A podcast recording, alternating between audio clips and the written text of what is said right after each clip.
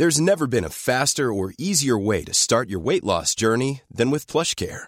PlushCare accepts most insurance plans and gives you online access to board-certified physicians who can prescribe FDA-approved weight loss medications like Wigovi and Zepbound for those who qualify. Take charge of your health and speak with a board-certified physician about a weight loss plan that's right for you. Get started today at plushcare.com slash weight loss. That's plushcare.com slash weight loss. plushcare.com slash weight loss. C'est News, 5h59. Bienvenue à tous et merci d'être avec nous. La matinale, c'est parti. À la une, le couple Balkany dans l'attente des suites judiciaires après la révocation de leur bracelet électronique. On, sera en direct de Giverny devant leur propriété avec Mathilde Moreau. A tout de suite, Mathilde. Marine Le Pen se dit lassée du bruit et de la fureur dans une interview au Figaro. Elle attaque également Éric Zemmour qui aurait des nazis dans son entourage. On en parle avec Loïc Signor. A tout de suite Loïc. Le procès de Nordal Lelandais, la Cour se penche aujourd'hui sur les agressions sexuelles sur ses petites cousines. C'est Noémie Schulz qui suit ce procès pour CNews. 45 minutes d'entretien entre Emmanuel Macron et Vladimir Poutine hier soir. Qu'est-ce qu'il en ressort Entretien au sujet de la crise ukrainienne, bien sûr? Le président de la République se rendra-t-il à Moscou? On verra ça avec vous. Harold Iman. A tout de suite, Harold. Et puis le test salivaire sur les enfants, plus pratique que l'écouvillon dans le nez. Attention cependant, on verra que le test salivaire est moins fiable que le test nasal. Isabelle et Patrick Balkany vont-ils retourner en prison? Le couple est toujours dans l'attente ce matin. Ils seront convoqués prochainement par le parquet d'Evreux. C'est là que la décision sera prise, Chana. Hein. et oui, on rejoint tout de suite Mathilde Moreau et Pierre-François Altermat en direct de la propriété des Balkany à Giverny. Mathilde, Patrick Balkany est chez lui alors que sa femme Isabelle est hospitalisée à Évreux. Oui, exactement. Patrick Balkany est ici euh, dans le moulin de Cossy, sa résidence ici à, Giverny. Euh, donc, dans l'attente de cette convocation du parquet d'Evreux qui devra être en charge donc de euh, la poursuite hein, de l'exécution de leur condamnation en prison. Donc, en attendant, hein, donc hier, ils ont été, leurs avocats ont reçu hein, donc cette décision donc de la justice de révocation donc de ce placement donc avec un bracelet électronique et euh, et donc, euh, donc euh, pour non-respect de leur engagement, puisqu'il aurait sonné une centaine de fois hein, ce bracelet depuis leur installation en mars 2021. Ce que rejette totalement Patrick Balkany, hein, c'est d'ailleurs ce qu'il nous a dit hein, sur notre antenne hier soir, puisque pour lui, il se défend de se rendre à son portail pour recevoir notamment des colis, des lettres en recommandé. Donc une convocation qui devrait arriver dans les prochains jours, prochaines heures même peut-être, mais il y aura également en question la santé des époux Balkany, puisque euh, en février 2020, Patrick Balkany avait été euh, libéré pour problème de santé. Et vous l'avez dit, hein, Chana, eh Isabelle Balkany est toujours hospitalisée hein, depuis hier pour une nouvelle tentative de suicide. Merci beaucoup Mathilde Moreau. Euh, écoutez Patrick Balkany qui était l'invité de Pascal Pro hier soir sur CNews. Il affirme qu'il n'est jamais sorti. Écoutez. Je ne suis jamais sorti en dehors de mes, heures. Euh, c'est-à-dire 14 heures, 18 heures retour. Hein, euh, bon, et les seules choses qu'on me reproche, paraît-il, il y avait des, des, des incidents. J'en savais rien, ça sonnait pas euh, chez moi. Euh, paraît-il, ça sonnait à Rennes, mais personne m'a jamais appelé pour me dire vous avez euh, sonné pendant deux minutes. Pourquoi j'allais au portail? Mais j'allais au portail, j'avais demandé. C'est normal, dans, paraît-il, quand il y a une, maison, on met toujours euh, les, appareils de manière à ce que ça couvre au moins l'entrée de la maison. Non, moi, on a couvert l'intérieur de la maison. La politique à présent, à la veille de son duel à distance avec Éric Zemmour, Marine Le Pen donne une interview ce matin au Figaro. La candidate RN à la présidentielle poursuit sa stratégie de normalisation. Elle s'en prend violemment à Éric Zemmour. Loïc Signor avec nous. Qu'est-ce qu'on retient de cette interview Dites-nous? Cette attaque au, vitriol à l'égard d'Éric Zemmour, Qu'est-ce que le zémourisme, lui euh, demande le journaliste du Figaro. C'est un communautarisme, répond Marine Le Pen. Je ne suis pas dans cet état d'esprit. Mon objectif n'est pas de défendre le village d'Astérix, dit-elle, mais de rendre leur pays aux Français. Je retrouve chez Éric Zemmour toute une série de chapelles qui, dans l'histoire du Front National, sont venues puis reparties remplies de personnages sulfureux, les catholiques traditionnalistes, les païens et même quelques nazis, euh, dit Marine Le Pen, euh, pour parler des troupes d'Éric Zemmour. Sur le fond, elle se dit désormais crédible sur les questions économique, de pouvoir d'achat. J'ai des propositions réfléchies, carrées, chiffrées, contrairement à Valérie Pécresse, attaquée cette fois-ci, et Emmanuel Macron, le Mozart de la finance, qui a fait exploser le déficit. Marine Le Pen, enfin, poursuit sa stratégie de normalisation. Elle se recentre euh, avec euh, l'arrivée d'Éric Zemmour. Je suis lassé du bruit et de la fureur. J'ai envie d'efficacité et de sérénité. Marine Le Pen qui affrontera donc demain à distance Éric Zemmour. Elle sera à Reims, il sera à Lille. Problème pour Marine Le Pen, Éric Zemmour est derrière elle dans les sondages, certes, mais il est devant dans les parrainages. Et là, il y a grosse inquiétude au Rassemblement national. Seulement 35 pour le moment pour la candidate RN. Merci beaucoup Loïc. Le dernier baromètre Opinionway pour CNews qu'on vous révèle ce matin. On va le regarder ensemble. On vous le fait découvrir. Euh, au premier tour, le président de la République donnait gagnant avec 24% des intentions de vote. Marine Le Pen repasse devant Valérie Pécresse avec 18% et se qualifie pour le second tour. La candidate LR arrive donc troisième avec 17%, suivi d'Éric Zemmour 13%, Jean-Luc Mélenchon 9%, Yannick Jadot 6%, Christiane Taubira 5%. Regardez la suite toujours euh, pour le euh, premier tour. Au second tour, entre Emmanuel Macron et Valérie Pécresse, c'est euh, serré. Il y a 4 points d'écart entre les deux. Regardez, Emmanuel Macron est donné gagnant avec 52% des voix, 48% pour Valérie Pécresse. Duel Macron-Zemmour, 62% pour Emmanuel Macron, 38% pour Éric Zemmour. Voici euh, donc les, résultats de ce euh, sondage. Et la marge d'erreur est de 3 euh, points. Question du jour. Savez-vous pour qui vous allez voter? On vous pose la question sur le compte Twitter de CNews et on vous donne les réponses. Vous connaissez le, le principe. Et vous, savez-vous pour qui vous allez voter? Euh, Vous allez sur le compte Twitter de CNews. Jean-Luc Mélenchon était en meeting hier à Tours, Chana. Hein. et oui, alors que la gauche apparaît fragilisée dans les sondages, on vient de le voir, le candidat de l'Union populaire à la présidentielle appelle ses troupes à se mobiliser. Un vote peut tout changer. Écoutez Jean-Luc Mélenchon. Quelle chance nous avons qu'arrive devant nous une élection présidentielle. Parce qu'en une seule fois, avec un bulletin de vote, nous pouvons régler des milliers de problèmes et lancer ce signal au monde depuis la patrie des droits de l'homme qui, pour une fois, aurait pleinement mérité de cette histoire. Alors oui, nous on pense ça, et les autres? Vous avez perdu d'avance, à quoi bon? Ça c'est la machine à faire de la résignation. Question. Considérez-vous le bien-être animal comme l'un des thèmes principaux de l'élection présidentielle? Vous êtes 69% à dire que vous prendrez en compte le bien-être animal euh, avant de, voter. Euh, c'est le résultat d'un sondage IFOP pour 30 millions d'amis. Hein. Et tout comme l'écologie, la sécurité et le pouvoir d'achat, le bien-être animal s'impose donc dans le débat public. Solène Boulan. C'est un thème qui pourrait bien peser dans la campagne présidentielle. Le bien-être animal, prépondérant pour 69% des Français selon un sondage IFOP. Au même titre que l'écologie, la sécurité ou encore le pouvoir d'achat, la question animale devrait être elle aussi abordée par les candidats selon les sondés. Parmi les personnes interrogées, 55% déclarent qu'elles pourraient ne pas voter pour un candidat qui défend la chasse, 77% sont pour la fin de la corrida en France et 85% sont pour l'interdiction de l'élevage intensif et du transport d'animaux vivants. Une prise de conscience nécessaire selon Delphine Vespizer, ancienne Miss France engagée dans la lutte contre la maltraitance animale. On cohabite avec les animaux, certains mangent les animaux, tout ça doit être fait dans le respect. Euh, c'est très très important on veut plus voir, euh, on veut plus voir de vidéos euh, chocs dans les abattoirs. Au final, c'est même pas des vidéos chocs, c'est des vidéos quotidiennes de ce qui se passe. On veut plus en fait tout ça. On veut, on veut qu'il y ait des lois plus strictes. En France, une loi contre la maltraitance animale a été promulguée en 2021. Elle interdit notamment la vente des chiens et des chats en animalerie à partir de 2024. À Marseille, un jeune de 18 ans est mort tué par euh, des tirs de Kalachnikov. Il s'agit euh, du troisième homicide de la sorte depuis le début de l'année.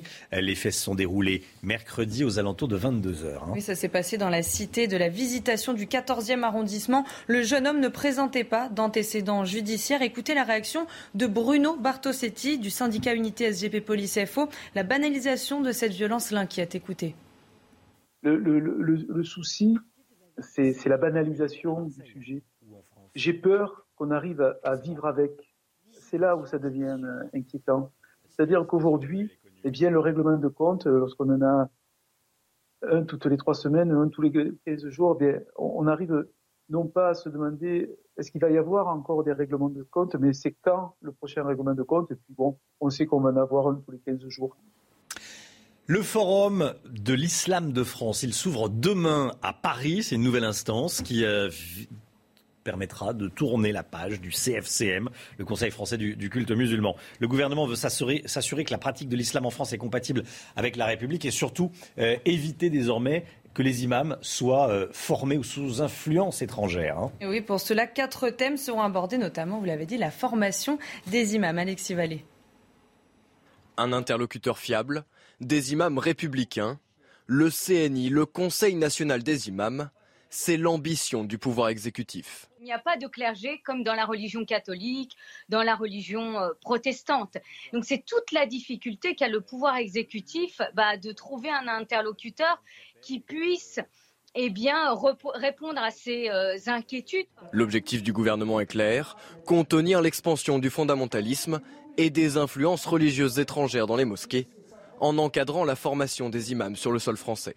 Vous avez des DU, des diplômes universitaires qui dépendent de certaines universités françaises et notamment, moi, je pense à la Sorbonne où vous avez un DU laïcité où vous avez d'ores et déjà des imams qui se forment. Mais le CNI attire déjà des contestations idéologiques. Le recteur de la Grande Mosquée de Paris fait alliance pour son Conseil national des imams avec l'ex-union des organisations islamiques de France et les frères musulmans de Youssef Al-Qaradawi. Interdit de séjour en France, celui-ci est le théoricien de la charia de minorité. La professionnalisation des imams, en lien avec les principes républicains, l'un des thèmes principaux qui sera évoqué lors du Forum de l'Islam de France. Le procès de Nordal Lelandais, cinquième jour aujourd'hui devant les assises de l'Isère. La Cour va se pencher aujourd'hui sur les agressions sexuelles dont, a été, euh, dont ont été victimes pardon, deux petites cousines de l'accusé âgées de 4 et 6 ans. Hein. Si les deux fillettes ne se souviennent pas, euh, des, ne se souviennent pas euh, des faits, des vidéos ont été retrouvées dans le téléphone de Nordal Lelandais. En plus du meurtre de la petite Maëlys, l'ancien maître chien est donc également jugé pour cette affaire. On fait le point avec notre envoyé spécial à Grenoble, Noémie Schulz. C'est grâce à des vidéos effacées, mais malgré tout retrouvées dans les téléphones portables et ordinateurs de Nordal Lelandais que les enquêteurs ont découvert les faits. Le suspect s'était filmé en train d'agresser sexuellement deux petites cousines de 4 et 6 ans dans leur sommeil. L'une d'elles était aussi sa filleule, la fille d'un cousin dont il était très proche quand les parents ont été informés. Le choc a été terrible. Les clients sont euh, tombés de leur chaise euh, lorsqu'ils ont euh, eu connaissance via les enquêteurs des vidéos retrouvées dans le téléphone portable de Nordal Lelandais.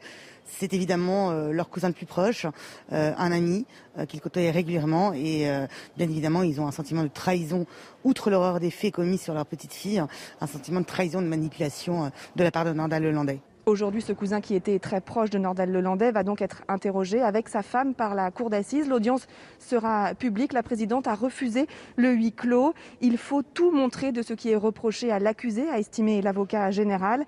Les deux petites filles, elles ne se souviennent de rien. Elles dormaient, mais le traumatisme est réel pour les deux familles. Nordal Lelandais sera interrogé sur ces faits dans la journée. Voilà, on va retrouver Noémie Schulz euh, en direct avec nous à, 7h50.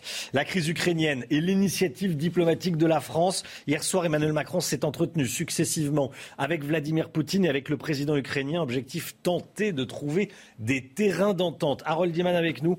Euh, Harold, est-ce que le président de la République a réussi à faire reculer l'hypothèse d'une guerre, d'une invasion hein, d'une partie ou de la totalité de l'Ukraine par les Russes, grâce à ces entretiens avec tous les, les, les différents intervenants de cette crise Peut-être.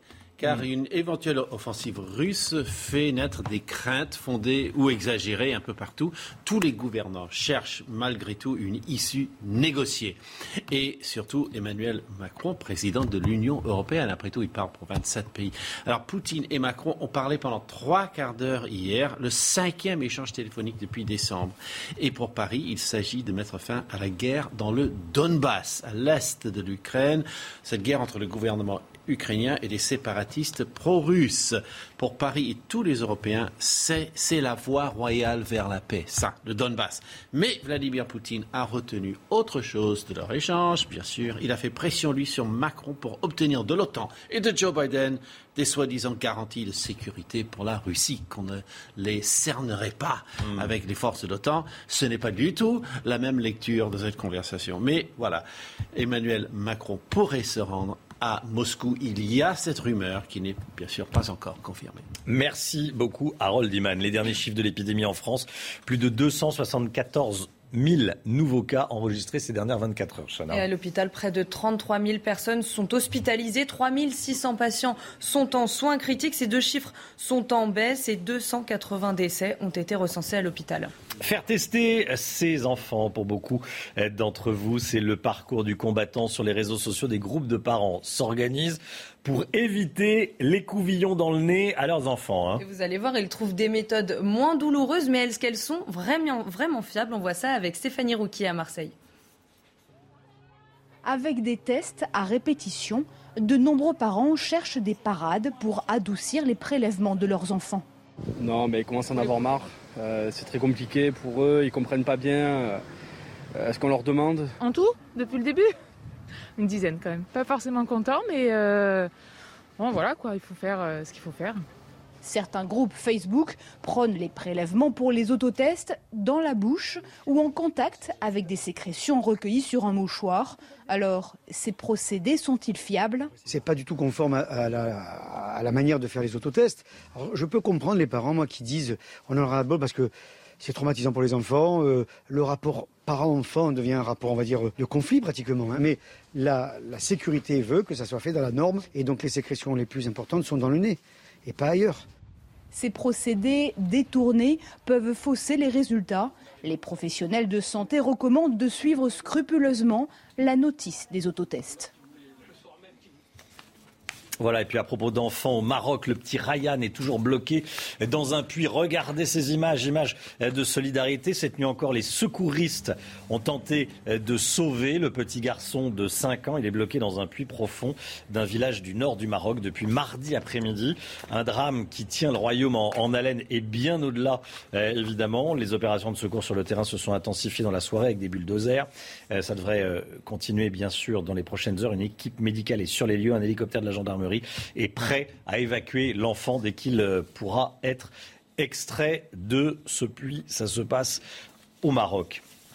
Rihanna, elle est enceinte de son premier enfant. La bonne nouvelle a été annoncée sur les réseaux sociaux. hein. Eh bien oui, on va voir la photo. La chanteuse de 33 ans a publié une photo de son ventre arrondi hier sur son compte Instagram. Le père est évidemment le rappeur Asap Rocky avec qui elle vit une histoire d'amour depuis deux ans. Et pour l'occasion, vous l'entendez, on écoute un de ses tubes, Diamonds, qui est sorti il y a dix ans déjà.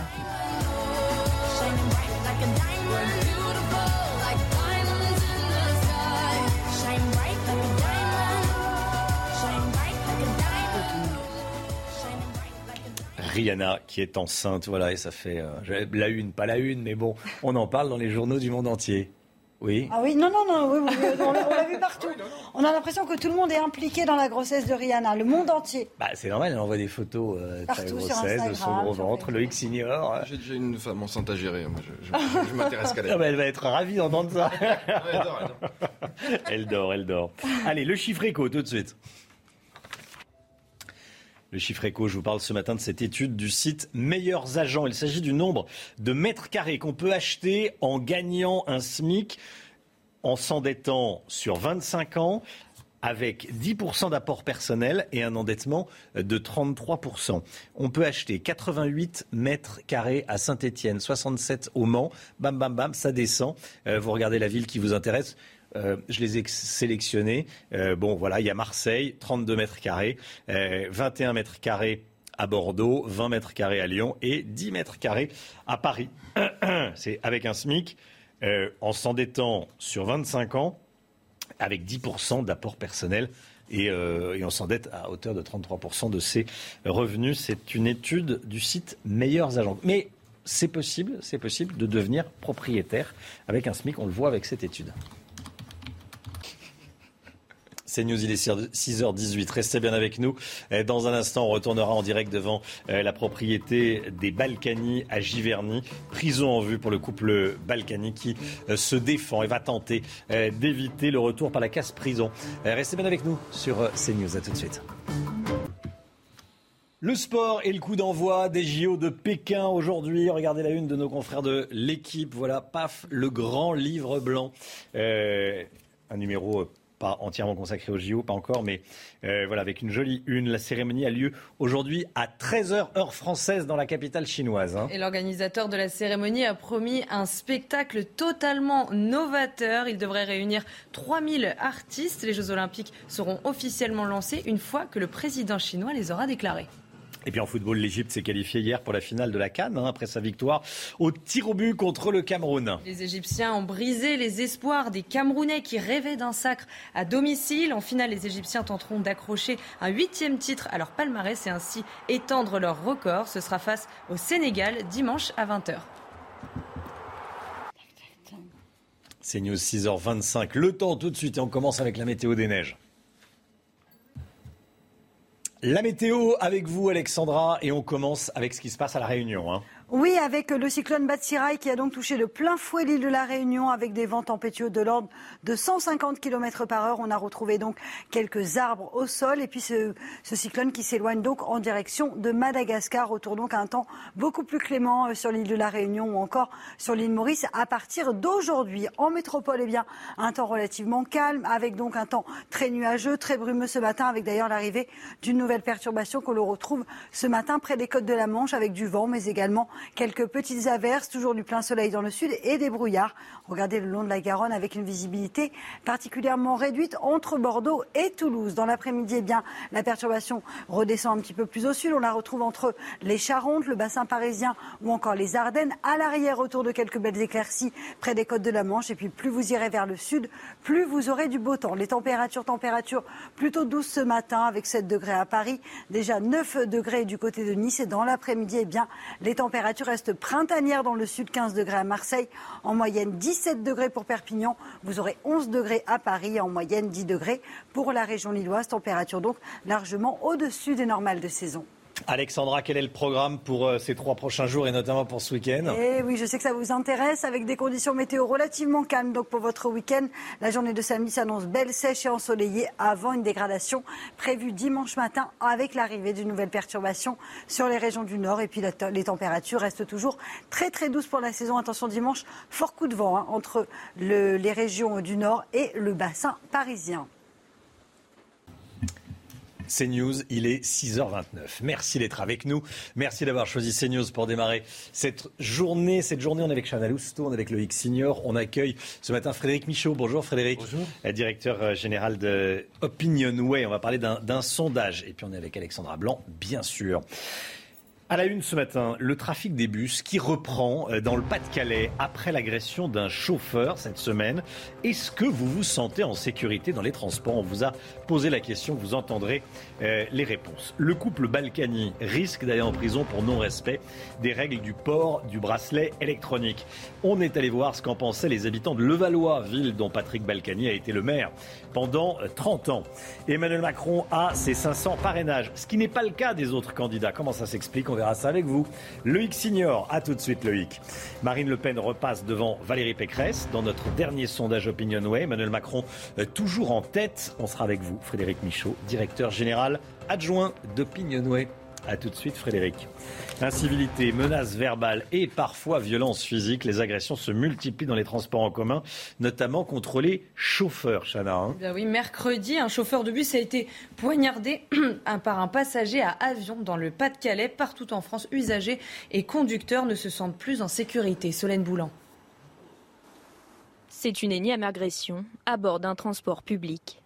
Mercredi, dans le nord de la France, un chauffeur de bus a été poignardé à trois reprises par un passager qui refusait d'éteindre son joint. Particulièrement violent, cet épisode est loin d'être un cas isolé.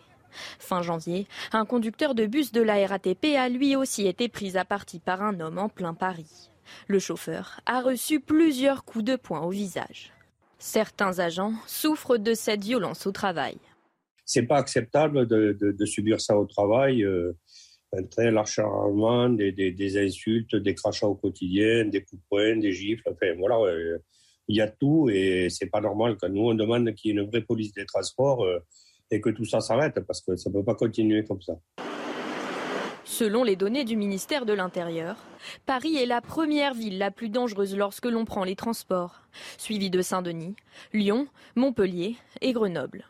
Pour lutter contre ces incivilités, les agents des transports de l'agglomération de Montpellier seront désormais équipés de caméras piétons.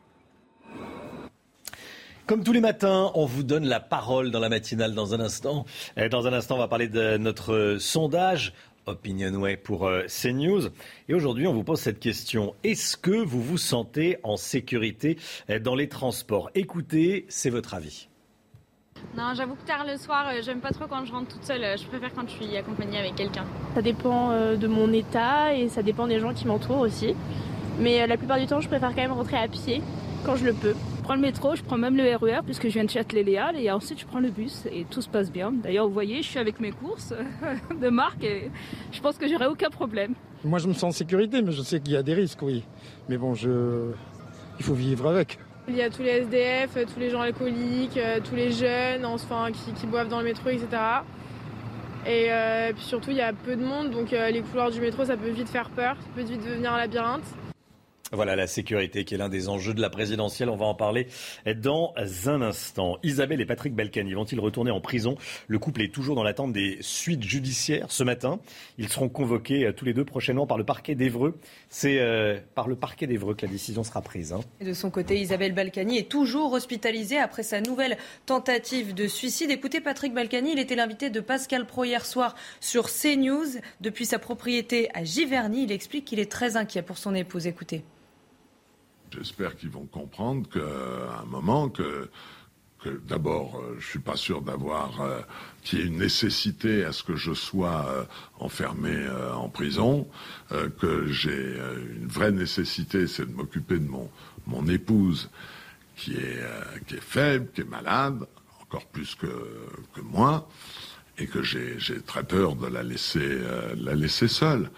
Euh, si elle avait été en prison, elle se serait suicidée en prison, ça c'est sûr. Et le fait que si elle reste seule sans, moi, je, crains le pire.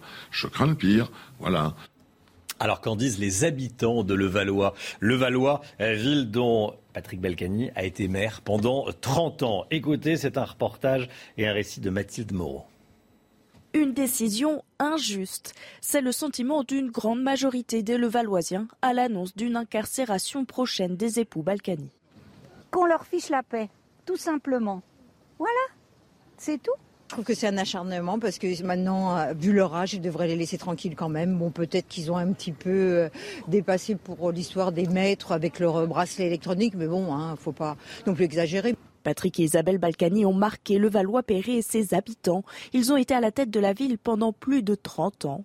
Et même si le dernier mandat de maire de Patrick Balkany a pris fin en 2020, les Levalloisiens continuent de saluer leur travail. Ça a été très très bonne, un bon maire pour la mairie, le reste, ça ne me regarde pas.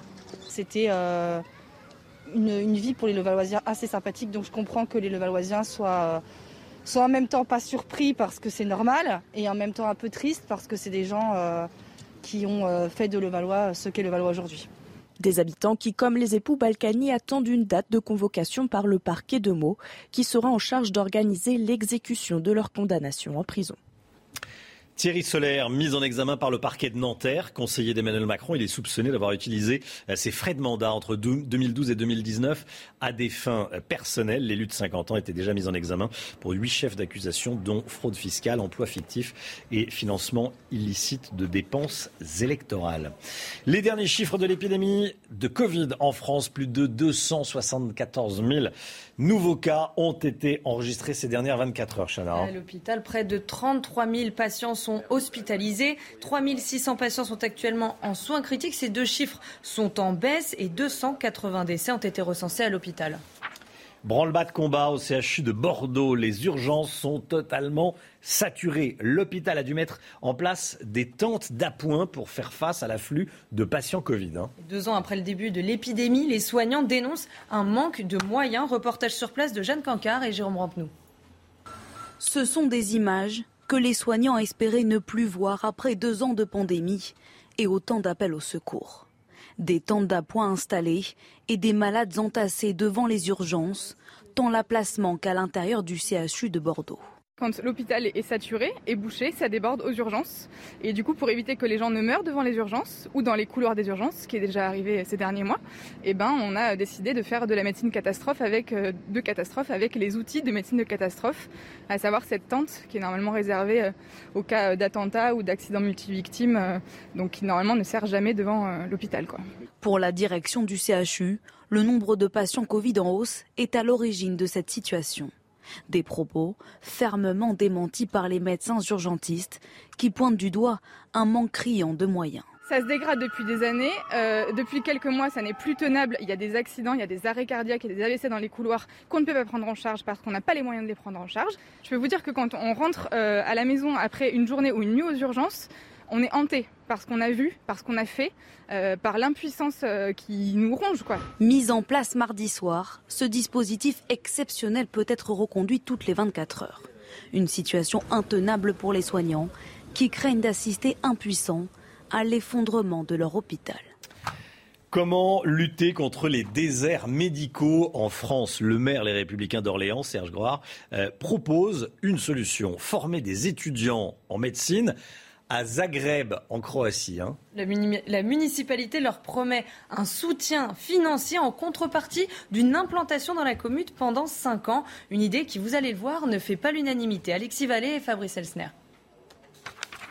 Les médecins manquent à Orléans et le maire est excédé. Moi, j'en ai assez de cette situation que personne ne prend en charge. Sa proposition, former des étudiants à Zagreb, en Croatie. Nous avons donc cet accord avec une faculté européenne, qui est d'ailleurs internationalement reconnue à un très bon niveau, et qui va nous permettre de former ici à Orléans des médecins, et qui vont ensuite pouvoir s'installer sur notre territoire qui est euh, en déshérence actuellement. Une mesure qui pourrait soutenir le centre hospitalier d'Orléans, car il manque là aussi du personnel. Voilà, on, a, on, a, on, a, un service qui fait 30 lits, il y a trois secteurs de 10 lits. Euh, au début de la semaine, on a eu 5 ou 6 infirmières et aides-soignantes qui ont eu le Covid, donc euh, elles sont obligées de s'arrêter. Mais cette initiative ne convainc pas les doyens de faculté. Quand on crée une faculté de médecine, il faut 10 ans pour euh, former des médecins. Donc de toute façon, ça ne va pas régler le problème de la, de la désertification médicale tout de suite. L'enseignement proposé sera majoritairement en anglais, une première en France selon la mairie mais la décision reviendra au ministère de l'Enseignement supérieur au Maroc. Euh, le petit Ryan est toujours bloqué dans un puits, on en parle ce matin. Euh, cette nuit encore, les secouristes ont essayé de sauver le petit garçon de 5 ans. Hein. Il est bloqué dans un puits profond d'un village du nord du Maroc depuis mardi après-midi. Un drame qui tient le royaume en haleine et bien au-delà. Les opérations de secours sur le terrain se sont intensifiées dans la soirée avec des bulldozers et devraient continuer dans les prochaines heures. Une équipe médicale est sur les lieux et un hélicoptère de la gendarmerie est prêt à évacuer l'enfant vers un hôpital proche. Frédéric Michaud, directeur général adjoint d'Opinionway, est l'invité de la matinale. Bonjour Frédéric. Vous êtes également l'auteur du livre Le sacre de l'opinion sur l'histoire des sondages. Hein. Et de la présidentielle. Et de la présidentielle. Les sondages de la présidentielle, bien sûr. Euh, et on va, et, on va en parler. On va regarder le tout dernier baromètre Opinionway euh, qu'on vous dévoile ce matin. Grande stabilité pour le président de la République, 24%. Euh, Marine Le Pen repasse devant Valérie Pécresse, 18%. Elle se qualifie pour le second tour, on le voit, 17% donc pour Valérie Pécresse. 6, 13% pour Éric Zemmour, Jean-Luc Mélenchon 9, Yannick Jadot 6, Christiane Taubira 5. La suite, on la découvre ensemble, vous la découvrez, on vous la montre. Regardez euh, également les intentions de vote au second tour. Macron-Le Pen, voilà ce que ça donne. Macron-Le Pen 56-44, 56% pour le président de la République, 44 pour Marine Le Pen. Macron-Pécresse, 52% pour Emmanuel Macron, 48% pour Valérie Pécresse. 4 points d'écart seulement. Macron-Zemmour, 62% pour Emmanuel Macron, 38% pour Éric Zemmour. Et Frédéric Michaud, on a le sentiment que les choses sont figées. Je regardais les, courbes, ce qui est important, on dit qu'il faut regarder les dynamiques. Alors je regarde les dynamiques, et euh, bah, la dynamique, elle est, j'allais dire, dynamique molle, c'est-à-dire que ça, c'est plat. Oui, c'est ça qui est très frappant, hein. Hein, vous avez raison, c'est cette grande stabilité des intentions de vote. Il y a très très peu de variations, un point en plus, un point en moins. On reste dans la marge d'erreur.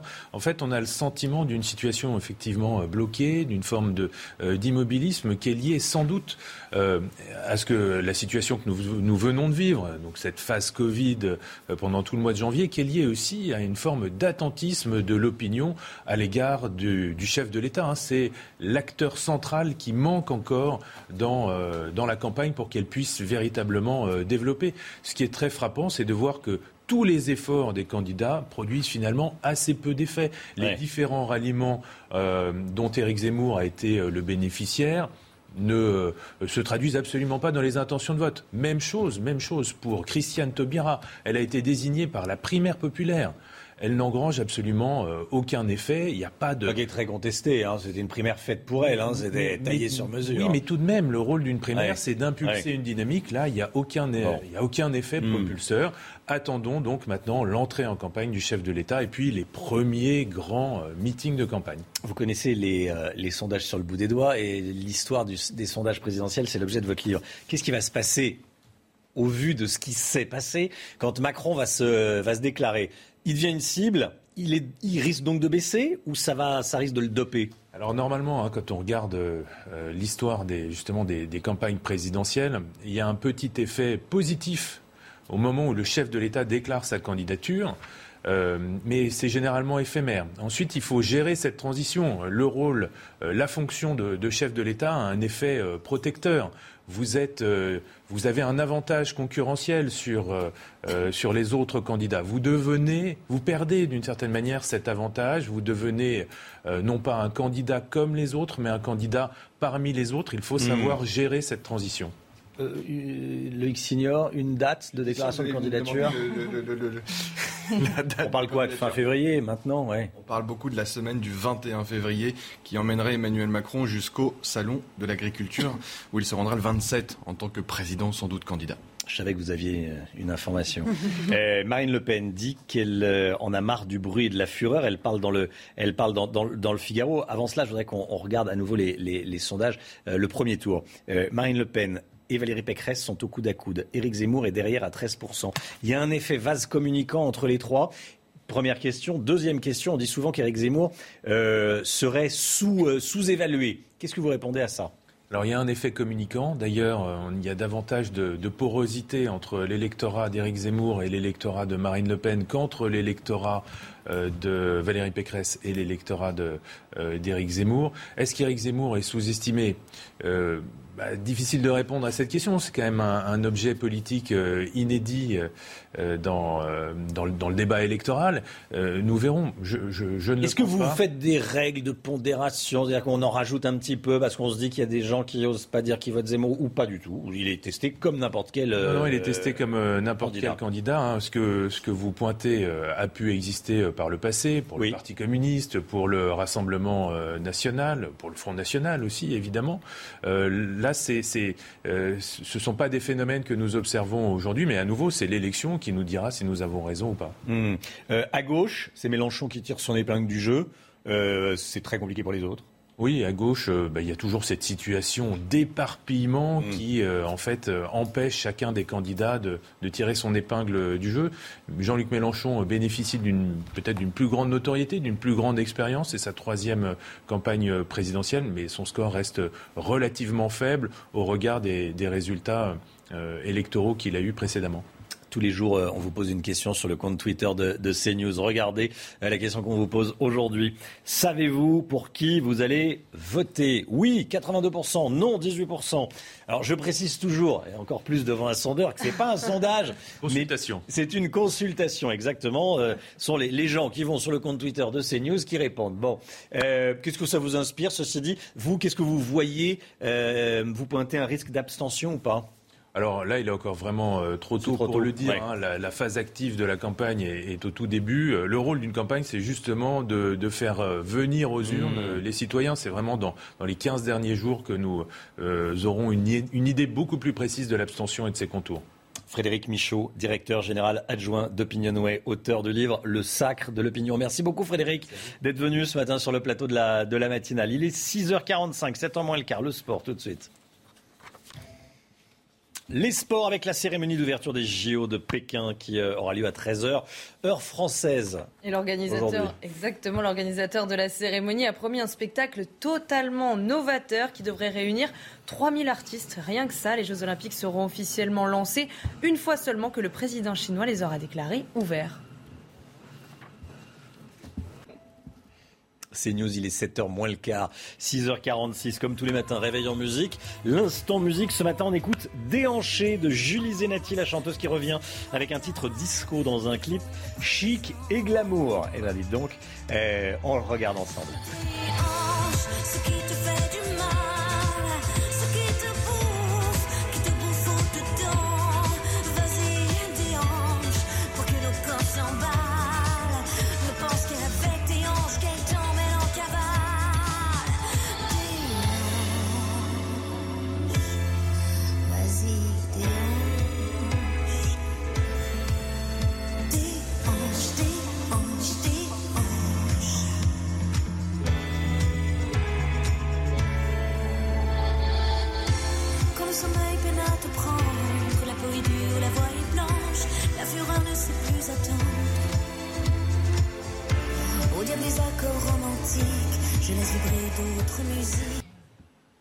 C'est News, il est 7h moins le quart, 6h47 exactement. Merci d'être avec nous dans un instant. La politique, on va revenir sur cette interview de Marine Le Pen dans le Figaro. Euh, plusieurs choses à, retenir. Elle se concentre sur le pouvoir d'achat. Euh, elle dit qu'elle en a marre du bruit et de la fureur et que les Français, elle pense que les Français sont comme elle. Et puis, euh, elle est dure envers Éric Zemmour. Elle dit qu'il y a des nazis dans son entourage. On va en parler avec vous dans un instant. Loïc Signor. Et puis, évidemment, quel sort pour le couple Balkany? On sera dès le début du journal de 7h devant leur propriété de Giverny. Restez bien avec nous sur CNews. A tout de suite. Rendez-vous avec Jean-Marc Morandini dans Morandini Live du lundi au vendredi de 10h30 à midi. 6h54, la politique avec vous, Loïc Signor. À la veille de son affrontement à distance, meeting contre meeting avec Éric Zemmour, Marine Le Pen se livre ce matin dans les colonnes du Figaro. Euh, Éric Zemmour sera en meeting à Lille, à Lille ce week-end et Marine Le Pen à, à Reims. Euh, malgré les difficultés, Marine Le Pen, la candidate du RN à la présidentielle, trace sa route. Elle poursuit ce que vous appelez sa stratégie de normalisation plus que jamais, et bien aidé par euh, Éric Zemmour, l'émergence d'Éric Zemmour, euh, Marine Le Pen, oui, se normalise, se recentre. Ce n'est plus la candidate de l'immigration, c'est la candidate du pouvoir d'achat. Ça, c'est ce qu'on dit du côté de ses adversaires, et notamment à l'Élysée, où on salue, tenez-vous bien, une bonne campagne de Marine Le Pen qui tire à boulet rouge sur Zemmour. Qu'est-ce que le zémorisme lui demande euh, le journaliste du Figaro? Et là, elle n'y va pas de main morte, c'est un communautarisme. Je ne suis pas dans cet état d'esprit. Mon objectif, dit-elle, n'est pas de défendre le village d'Astérix, mais de rendre leur pays aux Français. Chez Éric Zemmour, on trouve une série de chapelles remplies de personnages sulfureux. Tenez-vous bien, les catholiques traditionnalistes, les païens et même quelques nazis, selon Marine Le Pen. Mes propositions sont réfléchies. Et là, on est dans la crédibilisation du projet contrairement à ce qui s'est passé en 2017, notamment dans l'entre-deux tours avec le débat contre Emmanuel Macron. Mes propositions sont carrées, chiffrées, pas comme celles de Valérie euh, Pécresse ou d'Emmanuel Macron.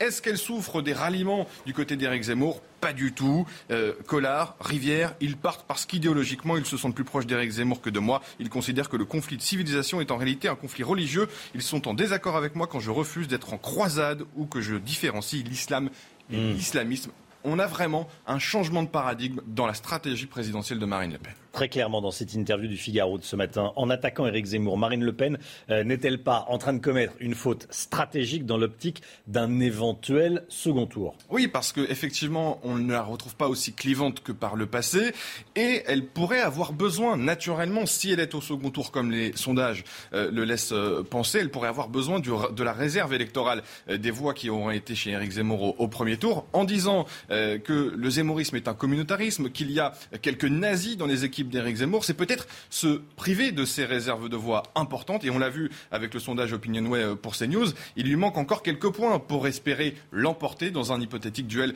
euh, face à Emmanuel Macron. Elle aura besoin de rassembler, mais la division dans le camp qu'elle cite national aura peut-être euh, du mal à faire exister une candidature Le Pen au second tour. Loïc, où en est-elle la... dans sa recherche des 500 parrainages? Eh ben, Elle est surtout inquiète. Je suis inquiète, elle, le dit, hein, c'est de plus en plus difficile, bien plus difficile qu'en 2017, elle est seulement à 35. Vous savez maintenant, le Conseil constitutionnel va publier deux fois par semaine les euh, parrainages. Ils sont rendus publics. Alors, Éric Zemmour, son principal adversaire, n'est pas très haut non plus, hein, 58, euh, mais il y a un peu panique à bord. J'ai interrogé quelques membres de l'entourage de euh, Marine Le Pen.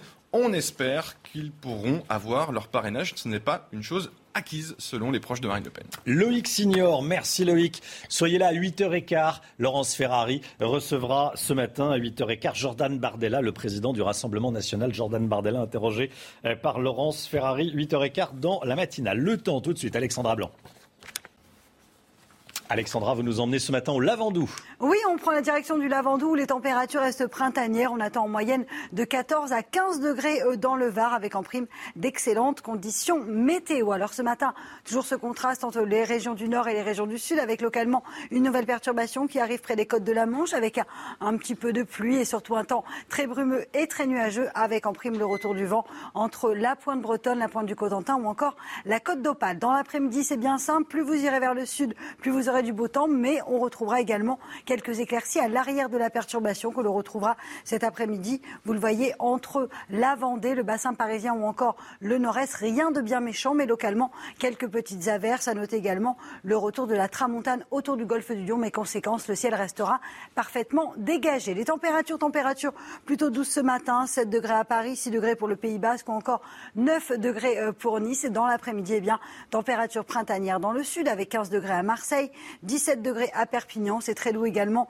sur le nord avec 9 degrés à Dijon. Vous aurez 11 degrés à Paris en moyenne 10 degrés pour la région lilloise. Suite du programme, conditions météo plutôt calmes pour votre week-end avec donc du beau temps samedi avant une nouvelle dégradation prévue dimanche matin. Arrivée d'une nouvelle perturbation, forte pluie au nord et surtout de très bonnes rafales de vent au nord de la Loire avec des températures plutôt douces pour la saison. CNews, il est 6h59. Bienvenue à tous. Merci d'être avec nous. Merci d'avoir choisi CNews pour démarrer cette journée de vendredi 4 février. Patrick et Isabelle Balkany dans l'attente des suites judiciaires après la révocation de leur placement sous bracelet électronique. On rejoindra notre envoyé spécial Mathilde Moreau devant leur propriété de Giverny dans quelques instants. À tout de suite Mathilde. Et puis on accueille ce matin Edwige Diaz, présidente du groupe RN au Conseil régional de Nouvelle-Aquitaine. Bonjour. Merci d'être avec nous. Et on accueille également Olivier D'Artigol, chroniqueur politique. Bonjour. Bonjour. Et merci également d'être avec nous.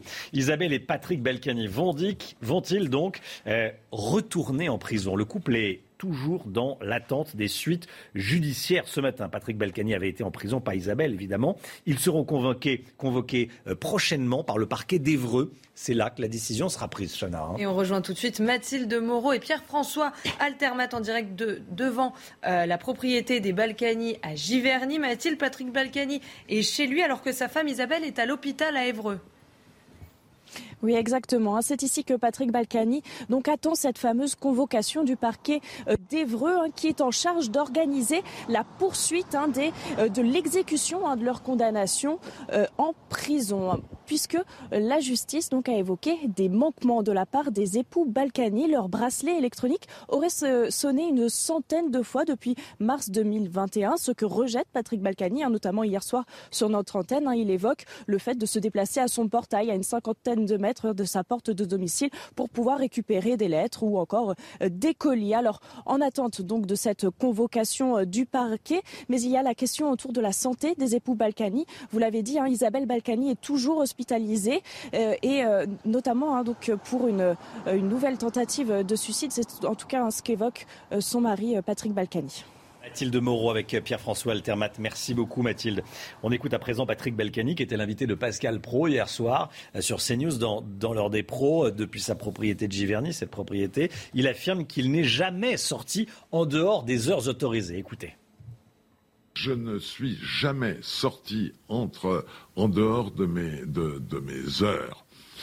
Euh, c'est-à-dire 14h, 18h retour. Hein, bon, et les seules choses qu'on me reproche, paraît-il, il y avait des, des, incidents, j'en savais rien, ça sonnait pas euh, chez, euh, chez moi. Euh, paraît-il, ça sonnait à Rennes. Marine Le Pen se dit lassée du bruit et de la fureur dans une interview au Figaro ce matin. Regardez ce qu'elle dit exactement. Je suis lassée du bruit et de la fureur. J'ai envie d'efficacité et de euh, sérénité. Elle s'en prend également à Éric Zemmour. Je retrouve chez Éric Zemmour toute une série de chapelles qui, dans l'histoire du Front National, sont venues puis reparties. Euh, des personnages sulfureux. Il y a les catholiques traditionnalistes, les païens et quelques nazis on va en parler dans euh, un instant.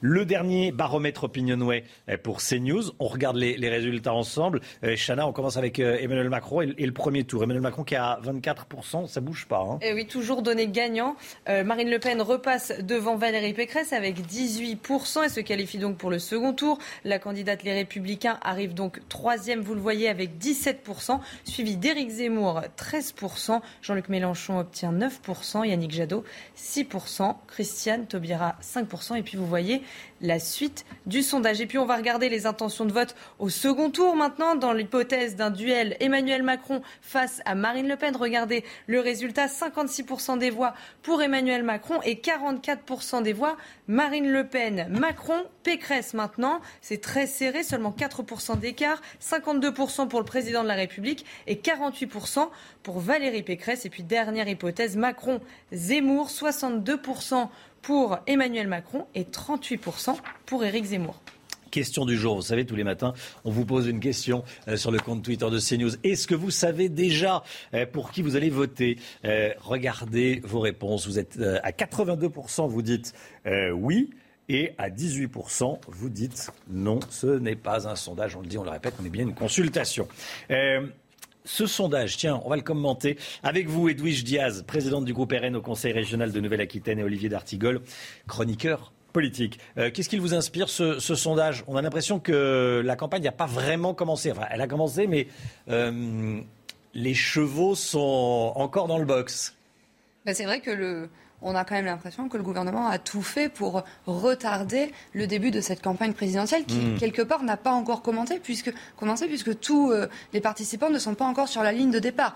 Moi, je vois Emmanuel Macron qui peut-être instrumentalise la crise sanitaire pour s'offrir euh, des prime time, pour qu'on n'entende parler que de lui. Mmh. Euh, ensuite, euh, il a décidé d'accepter la présidence de l'Union européenne alors qu'il aurait pu la décaler. Donc il se sert aussi de cette présidence pour quelque part dissimuler une campagne.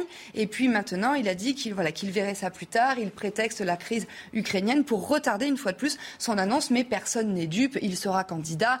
sinon, je ne vois pas pourquoi ces équipes tenteraient de collecter des parrainages sur le terrain il y a plus beaucoup. Non, mais du coup, qui est-ce que c'est pas le jeu, ça, à la limite? Bon. Euh. Bah, là, je pense que c'est un, une concurrence déloyale hmm. et c'est un jeu, comme vous dites, très malhonnête parce qu'il utilise sa fonction de président de la République pour faire campagne et surtout, il utilise le chéquier de la France pour faire aussi sa campagne. Donc, c'est très malhonnête. Olivier, pour vous, ça a commencé?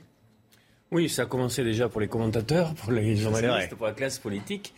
Euh, il est vrai que le fait que le président euh, en exercice, ils ont, tous fait comme ça, ne se déclare pas officiellement et prétexte la crise sanitaire et diplomatique pour reporter l'échéance, on nous parle euh, maintenant quasiment de fin février, pose un problème. Je, trouve que les gens rentrent dans l'élection. Le peuple français est un peuple très politique, qui aime la politique, même si parfois il n'aime pas les partis politiques. Euh, il y a bien sûr, ça vient d'être dit, une date importante, c'est qui sera au final euh, candidat, qui ne le sera pas. Ça, on va aller jusqu'au 4 Mmh. mars, c'est la date butoir pour les, pour, euh, les parrainages. Et après, une, une, une, une autre campagne démarrera et on voit bien qu'il y a de la porosité. On le voit par exemple sur la situation à droite entre LR, euh, Zemmour, euh, Marine Le Pen. Les choses vont se décanter. On n'est pas au bout. Je pense qu'il va se passer quelque chose dans le pays. On ne voit pas encore euh, la nature de cet événement et, son intensité, mais euh, le peuple va certainement prendre la main. Marine Le Pen en a marre du bruit et de la fureur. Elle parle de pouvoir d'achat. Elle parle plus de pouvoir d'achat d'ailleurs que de sécurité et, et d'immigration dans l'interview du, du Figaro de ce matin. Évidemment, euh, c'est pas anodin. Euh, elle s'en prend également violemment à, à Éric Zemmour. On va en parler après. Mais je veux dire, j'avais le sentiment, on, on dit ça pour les artistes, mais c'était l'interview de la maturité. C'était Marine Le Pen qui. euh, calme, douce, euh, elle profite en fait d'Éric Zemmour, non c'est ça? Euh, bah, en fait, elle Pour se présenter de comme, son euh, expérience. Voilà, Euh, ça fait 30 ans qu'elle fait de la politique, 10 ans qu'elle dirige le Rassemblement national, et c'est sa troisième Mmh. campagne. Donc forcément, elle bénéficie de cette expérience. Euh, moi, j'ai la chance de travailler avec elle régulièrement. Je la vois absolument sereine et absolument déterminée. Notre projet est abouti, l'équipe est structurée. Nous disposons d'un fort réseau de militants sur le terrain qui va distribuer les tracts, coller les affiches. Et donc, en fait, si vous voulez, nous avançons, nous avançons sereinement parce que euh, nous savons que nous avons besoin de gagner pour la France. Voilà. En fait, les, Français ont besoin que nous gagnions pour qu'on sorte euh, de ce chaos qui a été mis en place sous le quinquennat euh, d'Emmanuel Macron. Donc voilà, nous sommes prêts. Nous sommes prêts. Olivier? C'est très certainement la dernière élection présidentielle pour Marine Le Pen. Tout simplement Elle le dit d'ailleurs, hein. Oui, oui, ça passe ou ça casse, j'ai envie Elle de le dire, dit. notamment Mm. pour sa qualification au second tour, mais elle, elle aborde cette troisième élection dans un contexte inédit avec la concurrence euh, d'Éric Zemmour. Moi, j'ai pas trouvé très élégant la manière dont certains, ce mercato qui fait que euh, celles et ceux qui doivent leur mandat, notamment sur des listes euh, comme pour les régionales ou européennes, où il faut être bien en cours dans les partis pour être élu, euh, voir ce débauchage partir vers d'autres vers d'autres écuries. Je que trouve pas que ça donne Marine une Le belle image de la politique. justement. c'est ce que- bénéficie. Et c'est ce que j'allais vous dire. Et ça peut adoucir Hmm. l'image de Marine Le Pen, qui a pu être une image plus rugueuse dans des années passées. Ça peut participer à la Ça peut être un scénario à la Chirac, Chirac processus baladeur. En fait, de normalisation. Ça peut, comme on dit, la recentrer. Mm. Mais euh, il y a euh, là euh, une concurrence assez sauvage, assez dure pour le coup, avec Éric Zemmour et ses troupes. Euh, on sent bien que ça va se durcir et il y a aussi la zone de turbulence des parrainages. N'oublions pas que ces euh, coups à fleuret moucheté ou plus durs 35 pour relèvent l'instant pour aussi, Pen, hein. de, messages qu'ils ont à envoyer à des euh, potentiels parrains.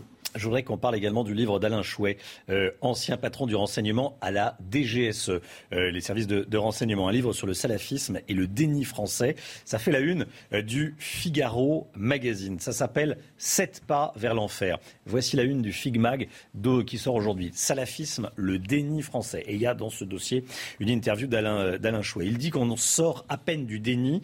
Ça y est, on commence à, à ouvrir les yeux. C'est aussi votre sentiment ou pas?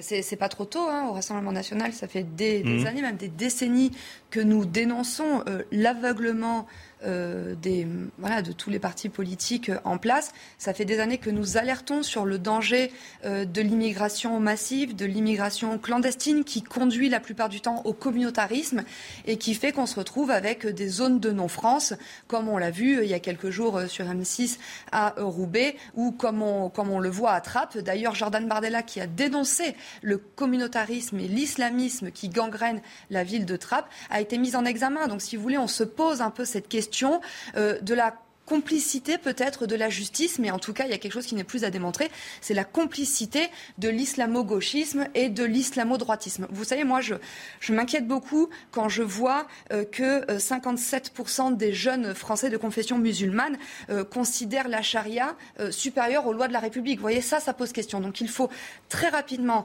euh, mettre un grand plan de lutte euh, efficace hein, contre l'immigration massive clandestine. Il faut euh, favoriser euh, l'assimilation et surtout, il faut faire preuve euh, d'une Mmh. fermeté absolue avec tout ce que l'on considère comme les ennemis de la République. Alors, il y, a- il y un passage qui m'a particulièrement intéressé dans l'interview d'Alain Chouet dans, dans le- dans le Figaro Magazine, c'est quand il parle euh, des fonctionnaires. Il dit euh, il y a 5 millions de fonctionnaires entre les policiers, euh, les professeurs, euh, les agents de la CAF qui sont au contact des Français. Il dit bah, il, pourrait, il pourrait être des vigies. Il pourrait, je ne sais plus quel, est son terme, on va le revoir apparaître.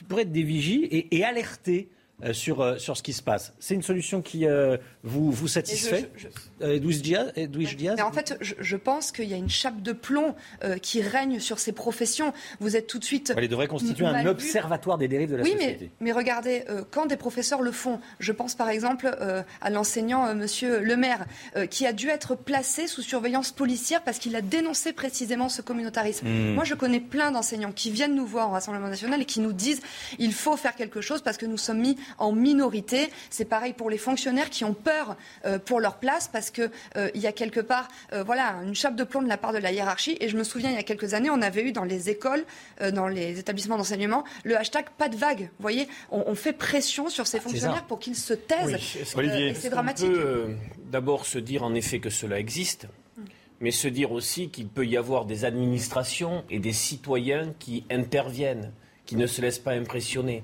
il y a aussi des héros du quotidien.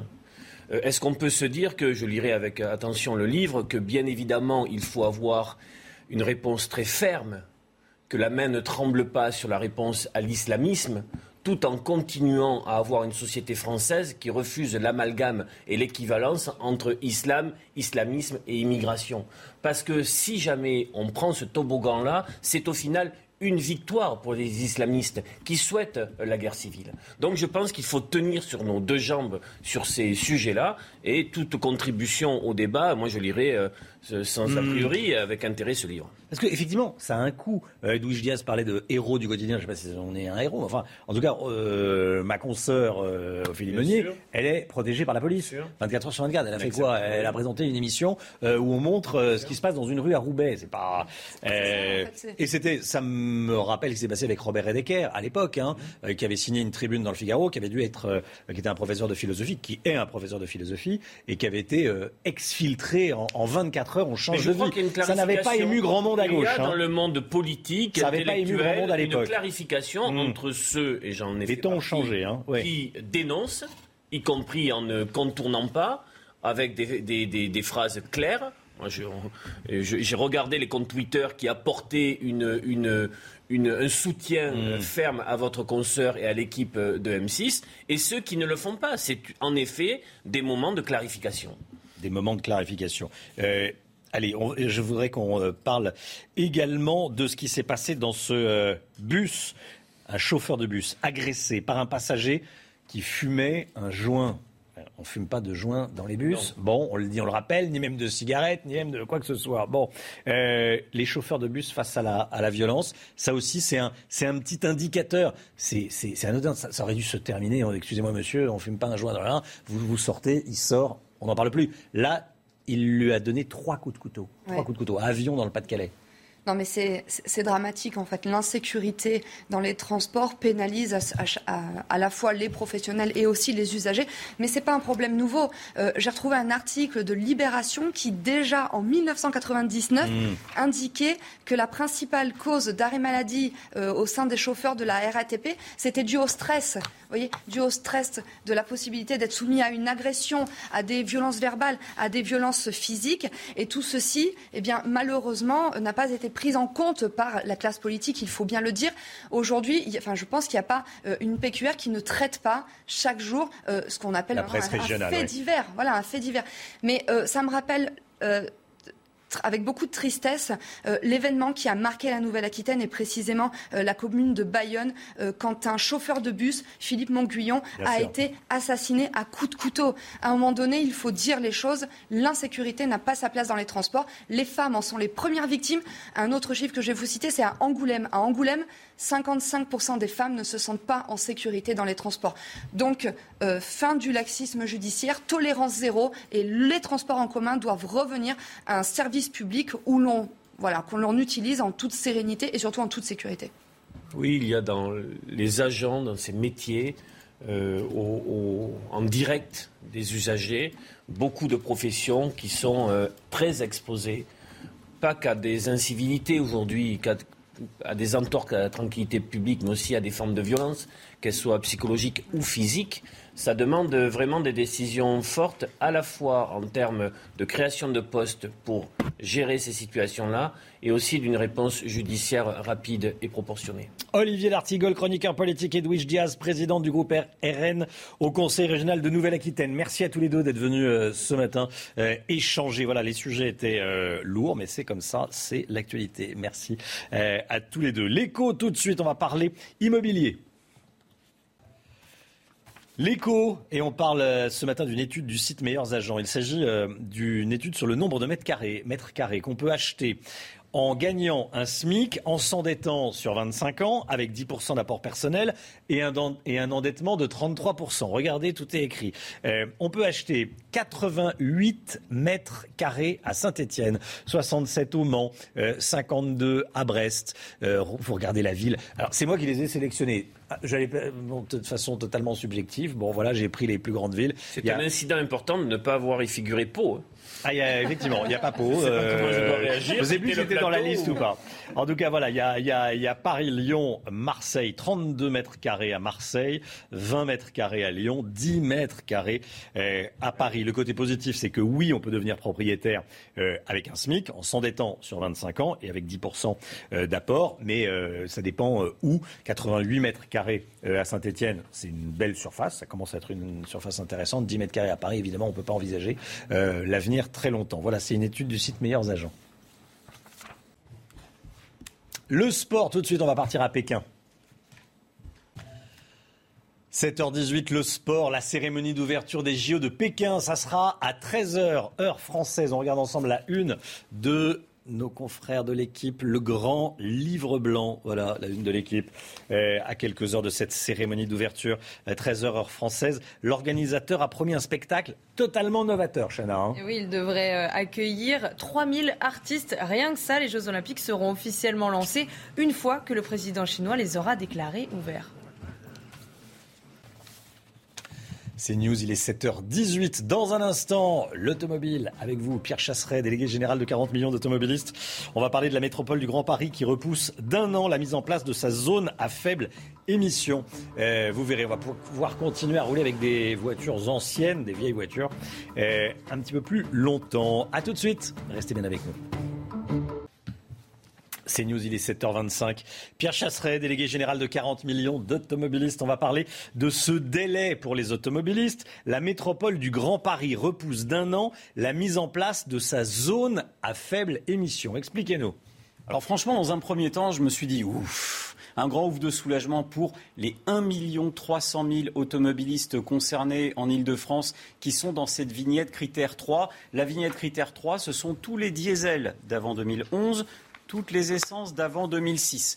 Eh bien, la métropole du Grand Paris a annoncé un délai d'au moins un an après la présidentielle bien évidemment, pour la mise en place de cette ZFE. Bon, dans un premier temps, je me suis dit, parce qu'ils ont entendu la gronde sociale.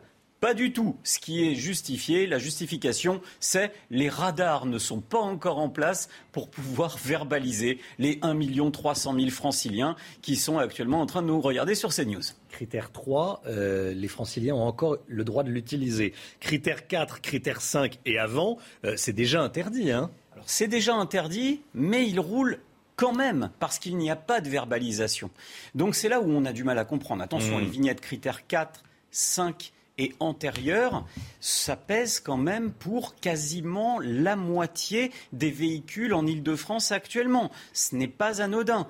Il y a un contrôle technique si on veut vérifier les émissions polluantes de ces voitures. Certes, on est d'accord, il y en a certaines qui ne méritent pas de rouler. Celle-ci, elle on, est, on, est, parfois derrière des vieux clous, des, vieilles voitures. Mais celle-là, elle ne passerait pas. On respire le diesel, oui, effectivement. Après, quand on est sérieux, euh, ça pose moins de problèmes. Oui.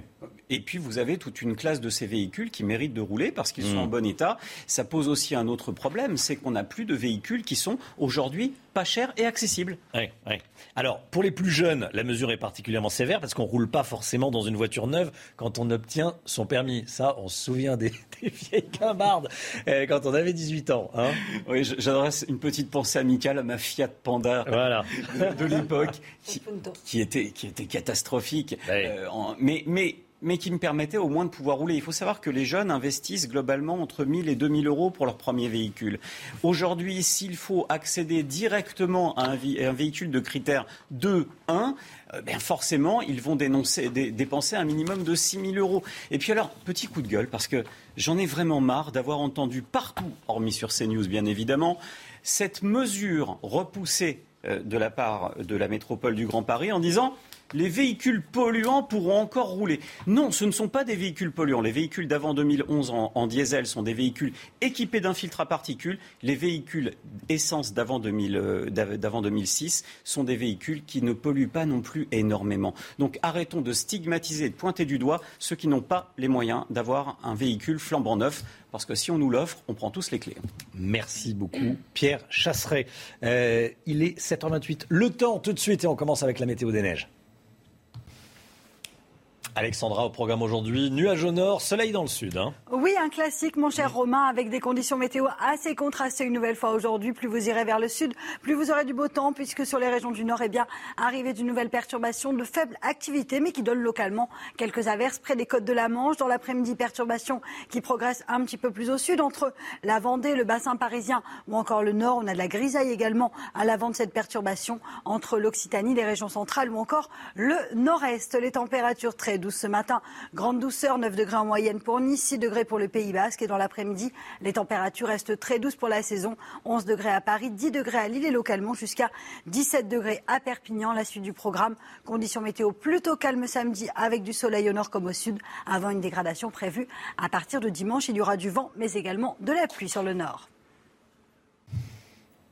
CNews, il est 7h30. Bienvenue à tous. Merci d'être avec nous. Restez bien sur CNews d'ici à 8h. Voici le programme. Cinquième jour du procès de Nordal Lelandais, accusé d'avoir tué la petite Maëlys en 2017. Aujourd'hui, la Cour va se pencher sur les agressions sexuelles commises sur les petites cousines de Nordal Lelandais. On sera en direct avec Noémie Schulz depuis Grenoble à 7h50.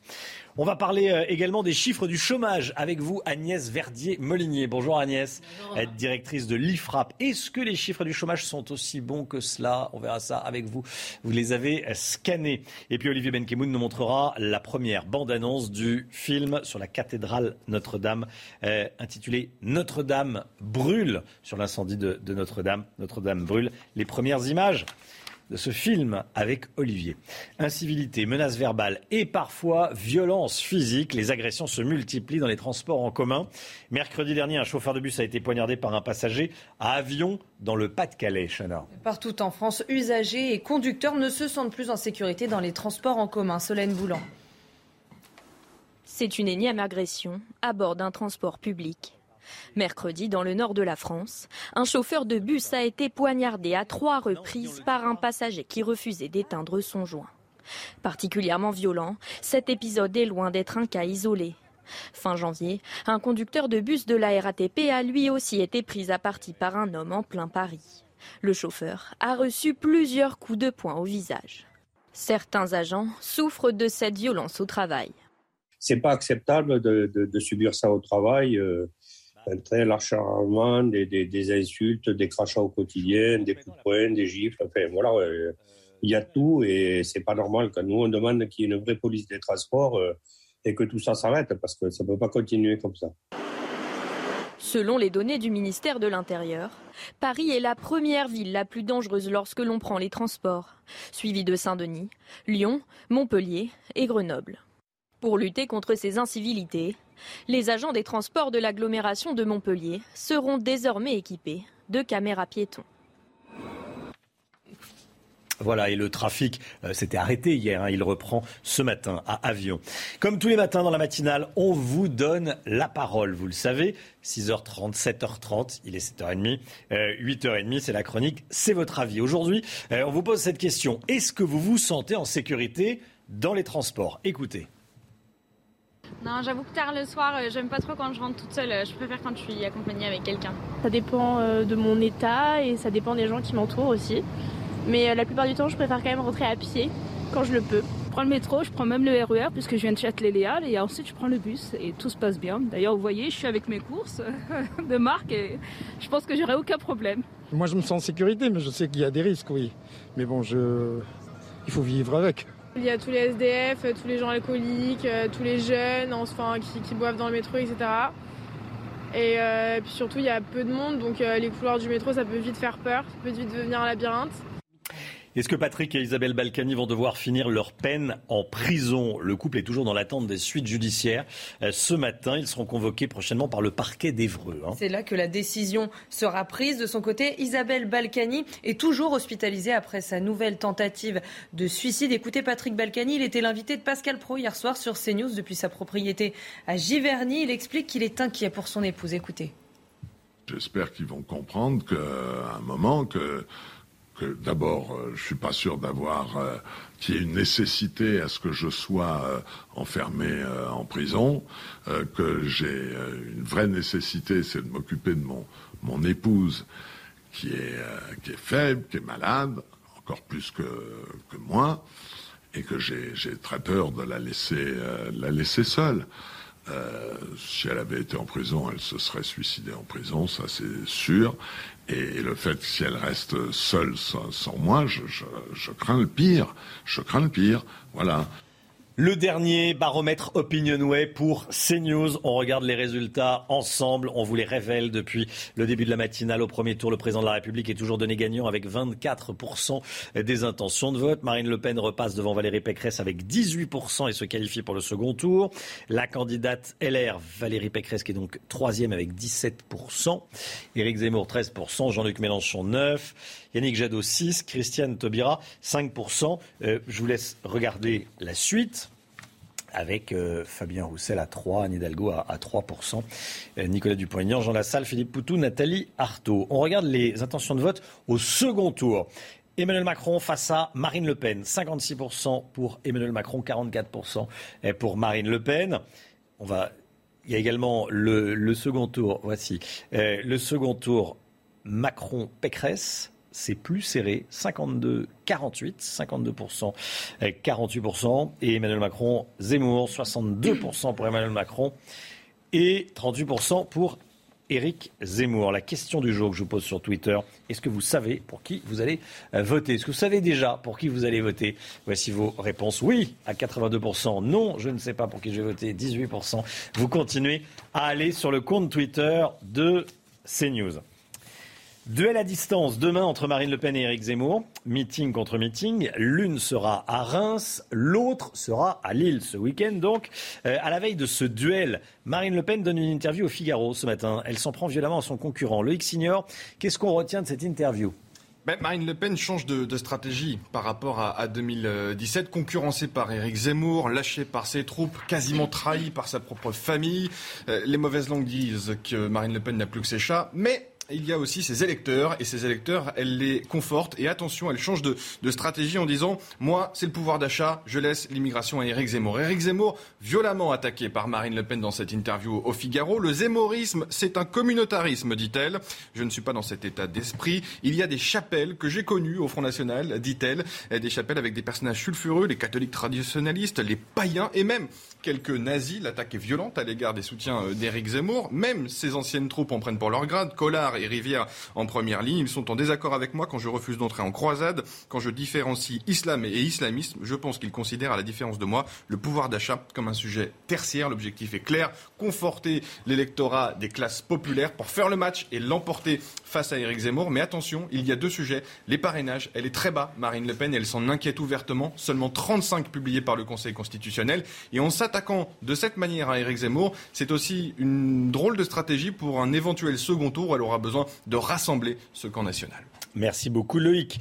Agnès Verdier-Molinier, on va parler du chômage. Euh, le chômage en France, il serait au plus bas. Est-ce qu'il faut s'en réjouir? Euh, C'est encore une bonne nouvelle pour le gouvernement ou pas? Bah là, voilà, on nous dit 7,4% hein, de, chômage. C'est le nouveau chiffre euh, d'Eurostat, hein, cet organe de, statistique européen, et ça vient de, l'INSEE. Et puis euh, en Europe, on nous dit hein, dans la zone euro 7%, euh, donc on ne serait pas si mal placé. Mais quand même, certains pays sont au plein emploi. La République tchèque, 2,1% de chômage, la Pologne, 2,9% de chômage, l'Allemagne, 3,2% de chômage, ça fait rêver. Alors le gouvernement nous parle du, plein emploi. Est-ce que la France en est au plein emploi actuellement? En fait, on en est vraiment euh, quand même euh, très très loin. Même s'il est vraiment quand même difficile de se faire une véritable idée du nombre de demandeurs d'emploi exact dans notre pays parce qu'il y a un écart énorme de 1 million de demandeurs d'emploi entre les catégories A qu'on connaît bien hein, de Pôle emploi, euh, ceux qui sont à la recherche d'un emploi et sans emploi, et les 2 millions et quelques qui font ces fameux 7,4%. Donc vous voyez, un million d'écart, c'est quand même quelque chose qui peut faire poser des questions. Combien de personnes sont indemnisées? Bah, Autour de 3 millions. Donc, vous voyez, ça ne fait pas les 2 hmm. millions quelques qui nous font les 7,4% de chômage. Et donc, on a on a quand même toujours cet écart hein, qu'on voit entre les personnes indemnisées, euh, les personnes de la catégorie A et puis les personnes qui sont comptabilisées euh, par Eurostat comme étant vraiment des chômeurs. Bon, Agnès, comment est-ce que vous expliquez un tel écart? Bah, tout simplement parce que pour évaluer le nombre de chômeurs, euh, l'INSEE ne s'appuie pas sur les chiffres de Pôle emploi. L'INSEE s'appuie sur une étude avec cette enquête qui est menée auprès de 110 000 personnes hein, qui sont euh, en fait questionnées. Et seuls sont comptabilisés parmi les chômeurs ceux qui répondent oui à la question suivante. Avez-vous effectué une démarche active de recherche d'emploi euh, au cours des quatre dernières semaines et êtes-vous disponible pour travailler dans les deux prochaines semaines. Hmm. Alors cette définition, il faut le reconnaître, elle est internationale, hein, c'est au sens du Bureau international euh, du travail, mais quand même, ça fait qu'il y a beaucoup de gens qui ne sont pas disponibles tout de suite. Par exemple, un jeune qui serait en contrat d'engagement, ah bah non, pas disponible tout de suite, donc euh, pas chômeur. Euh, quelqu'un qui serait en chômage partiel, euh, voilà, pas chômeur. Quelqu'un qui serait en emploi aidé, pas chômeur. Quelqu'un qui serait en formation, pas chômeur non plus. Hmm. Et donc toutes ces personnes-là, elles basculent dans ce qu'on appelle le halo du chômage. Le halo, on peut parler de zone grise? Oui, un peu, c'est ça. Oui, zone grise, halo du chômage. Il y a combien de personnes dans ce halo du chômage? Dans ce fameux halo du chômage, hein, selon les derniers chiffres qu'on a, on est autour un peu hmm. moins, un peu moins de 2 millions de personnes quand même. C'est-à-dire que voilà, 2 euh, millions et quelques de personnes qui font les 7,4% de chômeurs, et puis autour un peu moins de 2 millions de personnes qui sont euh, dans ce halo du chômage. Il faut savoir qu'avec euh, la crise sanitaire, ça a beaucoup augmenté parce qu'avant, on était plutôt à 1,4, 1,5 millions de personnes. Donc là, il y a quand même une énorme masse de personnes qui sont quand même chômeurs, mais qui ne sont pas comptabilisées on est très très loin du plein emploi alors, si je vous écoute là. Ah bah oui, on est très très loin du plein emploi parce que si on additionne euh, taux de chômage, enfin personnes vraiment comptabilisées comme chômeurs, et puis ceux qui sont dans le halo du chômage, on est plutôt autour de 13% en France, quand en Allemagne on est plutôt autour de 7% et aux Pays-Bas autour de 9%. Et puis par ailleurs, quand on additionne tout hein, et toutes les catégories de Pôle emploi, on est plutôt autour de 6 millions de personnes qui sont euh, inscrites aujourd'hui à Pôle emploi sur l'ensemble des mmh. catégories. Donc vous voyez, euh, entre 2 millions de personnes qui sont vraiment comptabilisées euh, comme chômeurs et euh, les 6 millions qui sont inscrites à Pôle emploi, bah, vraisemblablement, la vérité est un peu entre les deux. Donc on est encore très loin, Romain, euh, du plein emploi. L'économie passée au scanner, très exigeant d'Agnès Verdier-Molinier. Voilà, dans la matinale. Merci beaucoup, Agnès. Euh, restez avec nous, directrice de l'IFRAP, un think tank libéral qui étudie ces chiffres, qui étudie l'économie et du coup qui euh, décrypte. on va, on va un petit peu plus loin avec vous. merci beaucoup, Agnès. Allez, l'écho, on va parler de l'action, l'action Facebook qui dégringole. Pourquoi? Explication à suivre. L'économie, on va parler de l'effondrement de l'action euh, Meta la maison mère de Facebook, euh, comme métaverse. Bon, euh, l'action Facebook a perdu un quart de sa valeur à Wall Street ces dernières 24 heures. Clôture hier soir à 22h30 heure française. Facebook qui vaut 200 milliards de dollars de moins, aux alentours désormais de 700 milliards de dollars. Les investisseurs sont déçus. Pourquoi? Parce que pour la première fois de son histoire, Facebook a perdu des utilisateurs en Amérique du Nord. Mark Zuckerberg a virtuellement perdu 28 milliards de dollars. L'action qui a donc chuté de 26,39% à la clôture hier soir à Wall Street. Elle est à 237,76 dollars. Voilà. Euh, Facebook a communiqué sur le nombre de ses abonnés. On dit ah, il y a un petit peu moins d'abonnés à, euh, Facebook en, en Amérique du Nord. Gros gadin pour l'action Facebook. On en parle ce matin. La bande-annonce de Notre-Dame brûle, le film de Jean-Jacques Hano. On la montre, on vous la montre ce matin avec Olivier Menkemona. Bonjour Olivier. Bonjour. C'est l'un des films événements qui arrivera euh, au mois de mars dans les salles. Notre-Dame brûle et vous nous montrez ce matin la bande-annonce. Oui, la première bande-annonce euh, du film de Jean-Jacques Hano a été mise en ligne il y a quelques heures. Vous allez voir les, premières images et d'abord elle est saisissante. Hein, c'est ce que vous allez, vous allez vous en apercevoir. Elle nous ramènera en arrière, 15 avril 2019, aux côtés des pompiers pendant les 15 heures qu'a duré l'incendie, au plus près de ce qui s'est passé même si c'est une fiction. Allez, extrait, on regarde. Il va falloir vous battre à quelques-uns.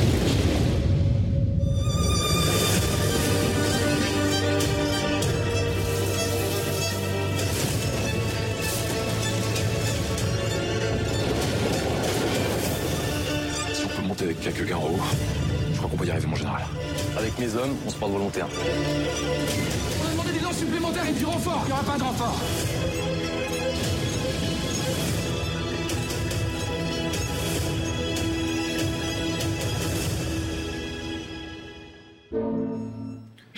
Ce qui est fou, c'est que ça fait partie de ces événements euh, dont on se souvient parfaitement. On se souvient tous euh, où on était. Voilà, où on était quand euh, Notre-Dame a brûlé, quand les tours sont tombées, avec le, le Concorde également. C'est exactement ce que Mm. j'allais vous dire. Extrait de la, la bande-annonce, en tout cas, qui montre, qui montre euh, comment la charpente s'est effondrée Mm. de l'intérieur. C'est ça qui, qui, va, qui va être saisissant, comment les pompiers ont lutté. Euh, la qualité de ce film qui sortira en mars, c'est effectivement la, la reconstitution de la, la catastrophe minute par minute. Je signale que, pour prolonger l'expérience, Jean-Jacques Hano a également travaillé avec l'éditeur de jeux vidéo français Ubisoft et, euh, et les pompiers et vous proposera au mois de mars une expérience en réalité euh, virtuelle. Vous serez plongé euh, avec un casque VR, comme sur la photo là, à l'intérieur de la cathédrale en, en- en feu. Alors, Il y a une expérience virtuelle euh, qui existe déjà autour de Notre-Dame. Exactement. En, en ce moment, c'est très intéressant. C'est intitulé Éternel Notre-Dame. Euh, une expédition, on va dire une expédition immersive en réalité virtuelle de, de 40 minutes au cœur de Notre-Dame à, à travers l'histoire. Vous êtes équipé d'un casque et d'un ordinateur sur le dos. Vous vous déplacez et en même temps, vous faites un voyage dans le temps depuis la construction de Notre-Dame au Moyen Âge jusqu'au chantier de restauration actuel. On va regarder euh, quelques images. Au Moyen Âge, Notre-Dame est étroitement serrée par les habitations et la vie. Dans ce chantier permanent, plus de 300 hommes s'affairent. On va proposer de voyager dans le temps, de visiter des zones euh, disparues de la cathédrale, euh, ou bien de rencontrer des personnages qui euh, ont fait l'histoire de Notre-Dame de Paris. On est allé sur place, en tout cas, pour pouvoir scanner l'existant et pour pouvoir le reproduire en 3D de manière très précise. Le maître verrier dessine, découpe et agence le verre. Ça fait trois ans que la cathédrale est fermée. Vous imaginez, ça fait déjà presque 40 millions de personnes qui sont frustrées. Ça va être l'occasion pour euh, ces visiteurs, ces touristes, de se dire, ben, on a quand même vu Notre-Dame. D'ici, nous pourrons voir les dégâts considérables causés par l'incendie. Voilà, le, dernier plan est, intéressant parce que effectivement ça nous emmène jusqu'à ju- jusqu'à jusqu'à aujourd'hui. Euh, ça se passe, c'est une expérience qui se déroule en ce moment euh, au sommet de, de l'arche de la Défense. Euh, vous y allez. Euh, ensuite, ça sera déplacé cette expérience sur le parvis de l'arche de la. Il faut aller au sommet de l'Arche de la Défense pour, pour avoir l'impression d'être au sommet de Notre-Dame. Vous êtes dans une boîte. hein. Ouais, ouais, bah oui, j'imagine. Ouais. Ça coûte 30 euros et 30% du. Oui, c'est assez cher. 30 euros du 30% du prix pour le chantier de reconstruction. Ah oui. Euh, voilà, donc c'est Il faut le considérer comme un don, quoi. Oui, parce qu'on n'y va pas euh, avec Exactement, tous les c'est- enfants. c'est une expérience très très singulière. Merci beaucoup, Olivier. C'est News, il est 7h48. Restez bien avec nous. Dans un instant, on ira à Grenoble retrouver, Noémie Schulz pour euh, le cinquième jour du procès de, Nordal euh, Lelandais. Toutes les dernières informations et, le programme du jour avec vous, Noémie. À tout de suite. C'est News, il est 7h53, fin de la première semaine au procès de Nordal Lelandais pour le meurtre de Maëlys. Noémie Schulz euh, est en direct avec nous, avec Sébastien Bendotti euh, à Grenoble. C'est le dernier jour aujourd'hui de cette première semaine. Euh, Noémie, bonjour. Vous avez suivi toutes les audiences pour CNews. Euh, pour le moment, Nordal Lelandais maintient avoir tué Maëlys sans l'avoir euh, voulu et que la fillette est montée volontairement dans sa voiture. hein. Absolument, ça il l'a confirmé euh, hier. C'était une journée consacrée à l'audition des enquêteurs. On a entendu très longuement euh, le gendarme qui a dirigé euh, l'enquête. À un moment, il s'est appuyé sur des photos, des vidéos, et on a vu notamment ces images de vidéosurveillance, les caméras de la ville de Pont-de-Beauvoisin. Il faut imaginer 10 personnes qui ont scruté toutes ces caméras de 20h à 8h du matin la nuit de la disparition et qui ont fini par repérer la voiture de Nordal Lelandais. Alors, on voit d'abord des images d'une voiture qui passe très vite. Ces images, elles ont été ralenties, retravaillé pour que l'image soit nette. L'enquêteur a, décrit ce qu'on a du mal à percevoir de prime abord, mais il dit, là vous voyez, on distingue la présence d'une silhouette porteuse de vêtements clairs. On aperçoit un visage. Ce visage, c'est celui de Maëlys. Ce sont les dernières images de la fillette encore en vie. Euh, sa grand-mère d'ailleurs a quitté la salle en pleurs à ce moment-là, suivie euh, du père et de la sœur de euh, la victime. La présidente demande à Nordal Lelandais de se lever. C'est bien vous que l'on voit avec Maëlys Oui. Pourquoi n'avoir pas dit que c'était vous au début? Parce que je n'assumais pas. Je ne sais plus exactement ce qu'on s'est dit dans la voiture. Elle disait qu'elle aimait bien la voiture, les chiens. C'est dans les deux, trois minutes qui suivent que Maëlys va pleurer. Pourquoi euh, questionne la présidente. Le pourquoi, je ne sais pas. C'est après que Maëlys a reçu les coups. Oui, madame, il n'en dira pas plus. Mais voilà, on le comprend. Nordal Lelandais reste sur cette ligne. La petite fille est montée de son plein gré dans sa voiture. Noémie, euh, hier, les gendarmes sont venus décrire euh, à la barre l'enquête qu'ils avaient menée pendant des mois avant de retrouver le, corps de Maëlys. Hein. Oui, et, ce directeur d'enquête, il a dit c'était extrêmement compliqué, complexe, surtout qu'on ne savait pas si la fillette était toujours en vie et qu'on avait un suspect euh, qui niait. On se souvient, ils ont interpellé très vite Nordal Lelandais. Euh, il a été euh, désigné par un certain nombre de témoins en raison de son comportement bizarre le soir du mariage, mais aussi le, le lendemain, il passe près de deux heures à nettoyer sa voiture. Mais en garde à vue, se souvient ce gendarme, il clame son innocence, il dit qu'il n'a rien à voir avec les faits. Il répond aux questions qui lui sont posées du tac au tac, sans s'énerver.